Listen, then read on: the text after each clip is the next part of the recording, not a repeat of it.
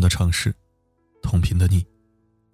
欢迎收听四零四生意面包，我是四零四。每个人立身天地间的样貌，背后就是他家庭婚姻的样貌。今天要分享的这篇文章，还原钟南山院士在生活中身为丈夫、父亲、儿子最为朴素的一面。希望你能从中感受到风骨，汲取到力量。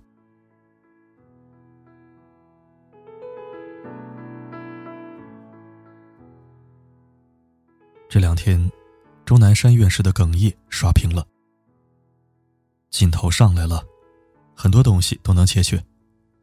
大家全国帮忙，武汉是能够过关的。武汉本来就是一个很英雄的城市。在接受新华社采访时，这位鞠躬尽瘁的八十四岁老人男人眼里的泪水。但你知道，这位救国民于危难的硬核男神，有一个怎样的婚姻和家族吗？一九五七年，著名导演谢晋的电影《女篮五号》上映。在那个文化娱乐极度匮乏的年代，一群明媚的女篮姑娘，像一道炫目的光芒。惊艳了男女老少所有观众。电影以一段凄美的爱情故事为主线，讲述上海女子篮球队的故事。原型是一九五二年前后组建的首届中国女篮，其中有一位漂亮的主力队员，叫李少芬。后来，她成了钟南山院士的妻子。李少芬与钟南山同龄。且都来自广东，家中长辈原本就认识，但他俩之前并不熟。彼此开始亲近是在一九五五年。十九岁的钟南山考上了北京医学院，也就是如今的北京大学医学部。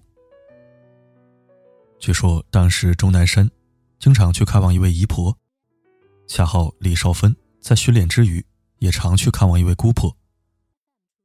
最巧的是，姨婆和姑婆又是一对闺蜜，所以缘分这东西，一旦来了，挡都挡不住。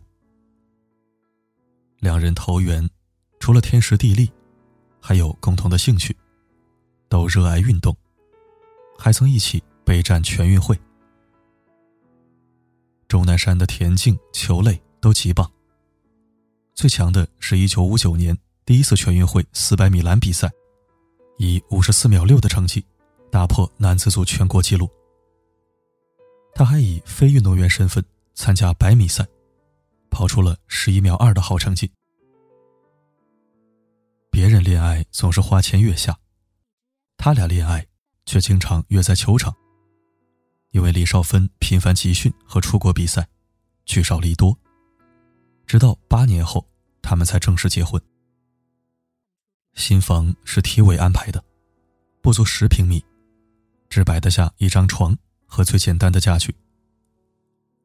和那个年代大多数婚礼一样，没有钻戒、美酒和婚纱，客人们吃块喜糖就算办了仪式。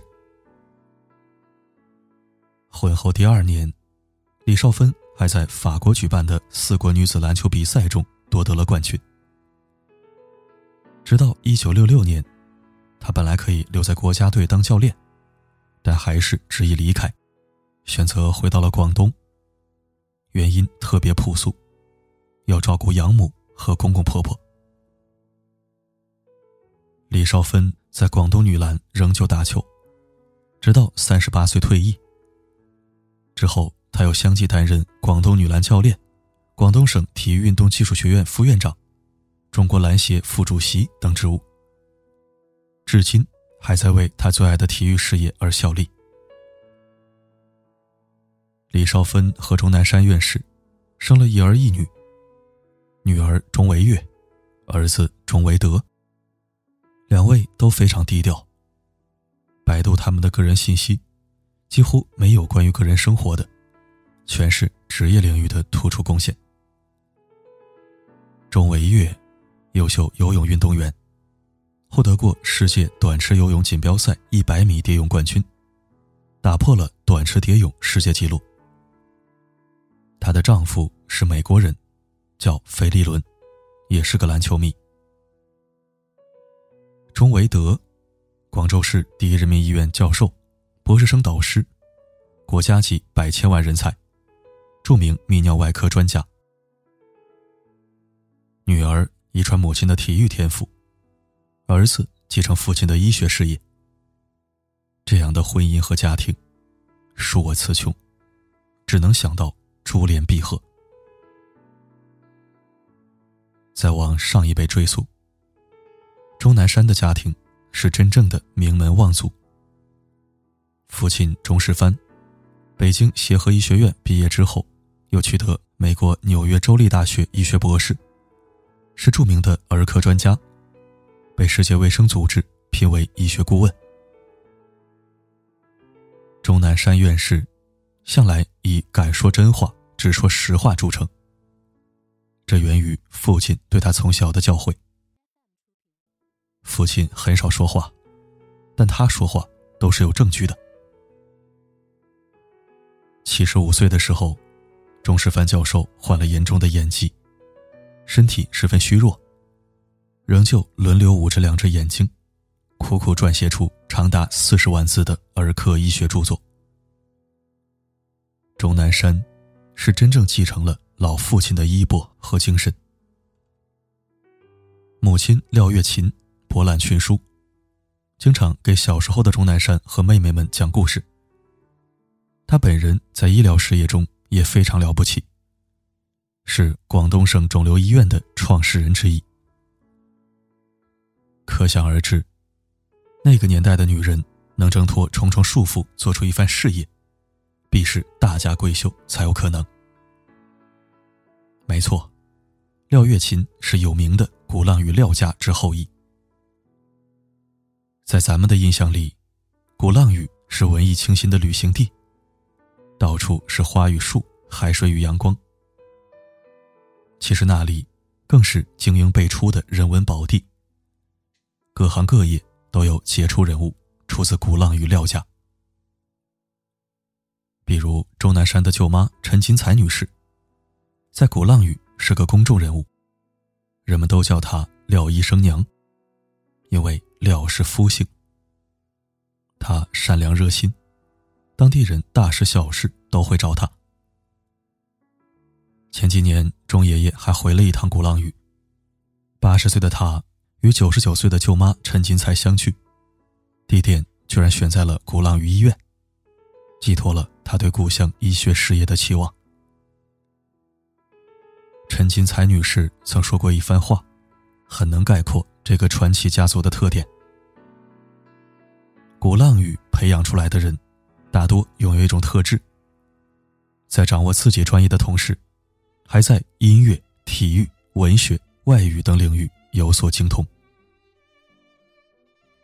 廖月琴的堂姑姑是廖翠凤，廖翠凤的丈夫是大名鼎鼎的林语堂。钟南山的外公廖兆熙，跟林语堂既是堂哥与堂姐夫的关系，又是圣约翰大学的同学。也就是说，林语堂是钟爷爷的堂姑祖父。反正钟南山和林语堂是亲戚就对了。林先生比钟爷爷高两辈儿。廖翠凤与林语堂的爱情也是人间佳话。既然说到这儿了，干脆就插播一段吧。早在廖翠凤之前，林语堂心底就有一片白月光。白月光叫陈锦端，是圣玛丽女子学校一位学美术的女孩。林语堂曾回忆，她奇美无比。两人情投意合，但陈锦端的父亲陈天恩不同意，嫌林语堂家里太穷，不愿女儿受苦。陈天恩还索性把林家的女儿廖翠凤介绍给了林语堂。还有另外一种说法是，是陈锦端为林家姐妹廖翠凤牵的线，具体不详。见廖翠凤欣然同意。母亲狐疑：“林家那么穷，你就不怕嫁过去受苦啊？廖翠凤十分豁达，穷有什么关系？结婚之后，林语堂一把火把结婚证烧掉了。廖翠凤要发飙，林语堂却说：“结婚证只有离婚的时候才能用上，留它干嘛？”他们就这样，从国内到美国，再到德国，从贫贱到富贵，不离不弃的生活了五十年。直到林语堂去世，林语堂生前感慨：“我好比一个气球，它是沉重的坠头。若不是他拉着，我还不知道要飞到哪儿去呢。”回头再看廖翠凤当初，果真没有看错人。作为女性，尤为可贵的是，她理性大于感性，果断胜于纠结。在他不顾非议的婚姻选择中，可见识人准确、判断力出色，沿袭了古浪与廖家的一脉气质。八卦这一段番外篇，我想表达的其实是，不管愿不愿意承认，家族的风貌和精神，都会沉淀在血脉深处，构筑起一个人的三观。可以这么说，在体育圈。钟爷爷是成功女人背后的男人，在医学界，李奶奶是成功男人背后的女人。最近，钟爷爷的一组健身照片刷遍了网络。年复一年的高强度工作下，仍然半点不见老年人的疲态。利落的肌肉线条和强大的力量感，吊打三四十岁的中年男人。李奶奶也是，看起来足足比真实年龄要年轻二三十岁，气度干练优雅。如今只要有空，一家人还是常常一起打球，一起游泳。家里改造出简易健身房，跑步机、双杠、哑铃、动感单车、拉力器，随时撸铁。钟爷爷还常常打球。跑步一般是五公里左右。这些都是他常年保持年轻状态的方法。硬核家族，硬核伴侣，造就了硬核的钟爷爷。他思路清晰，目光坚毅，给医学生们上课，抛梗接梗，流畅自如。其实我们差的也不多，你们是九零后，我是八零后。他公开痛批吸烟危害，劝比他大六岁的袁隆平爷爷戒烟。十七年前的 SARS 期间，他面对全国媒体的长枪短炮，坚决不说空话套话，字字属实，句句见血。按照你们的看法，是不是疫情已经得到了控制了？什么叫现在已经控制？根本就是没有控制。中国医护人员的防护有没有到位？没有，他的耿直引起一片哗然，但这实话却是抗击非典最急需的药。别人不敢接的烫手山芋，他抢着接，把重症病人都送到我这里来。早些年，他从自己身上接连抽血做了近三十次实验，为了研究清楚一氧化碳对人体影响究竟多大。他冒着生命危险，猛吸大量一氧化碳。人民日报评价钟南山院士：既有过时的担当，又有战士的勇猛，令人肃然起敬。有网友抛出了一个锋利却实在的疑问：如果不是这次冠状病毒肺炎疫情，有多少人还会一如既往的记得这位老人？多数人的天性，总是好了伤疤忘了疼。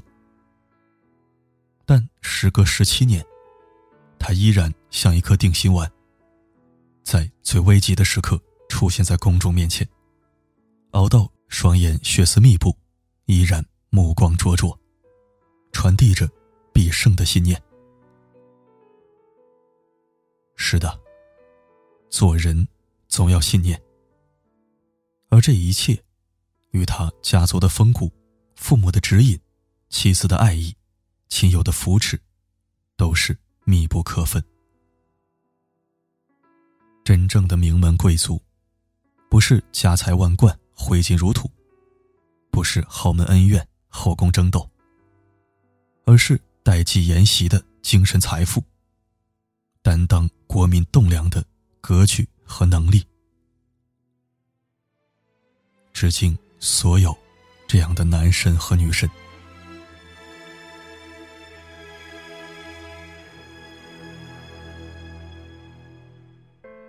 当花瓣离开花朵，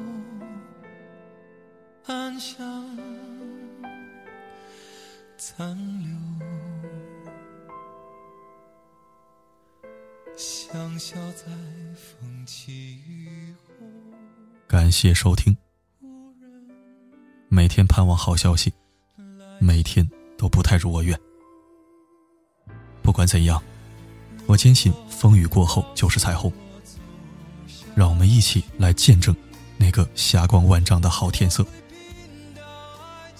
最近很多公众号因为些热点事件都被处罚和封禁了，比如武汉某会、黄冈某官。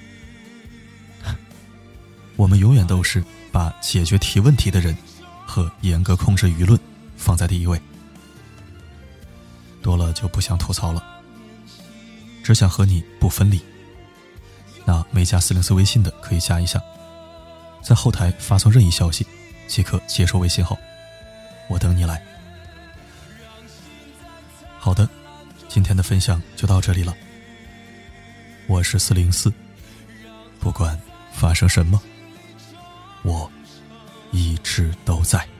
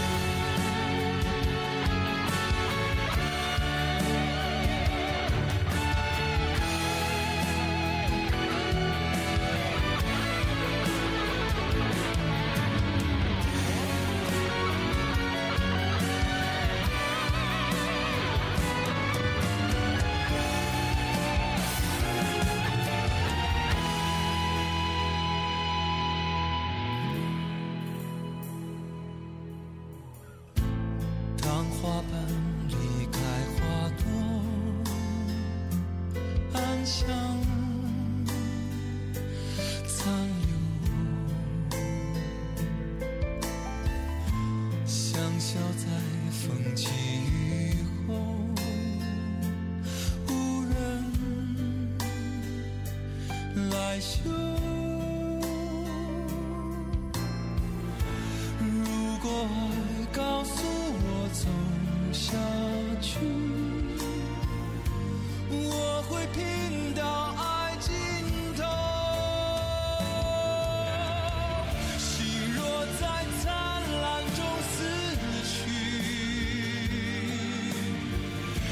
你会在。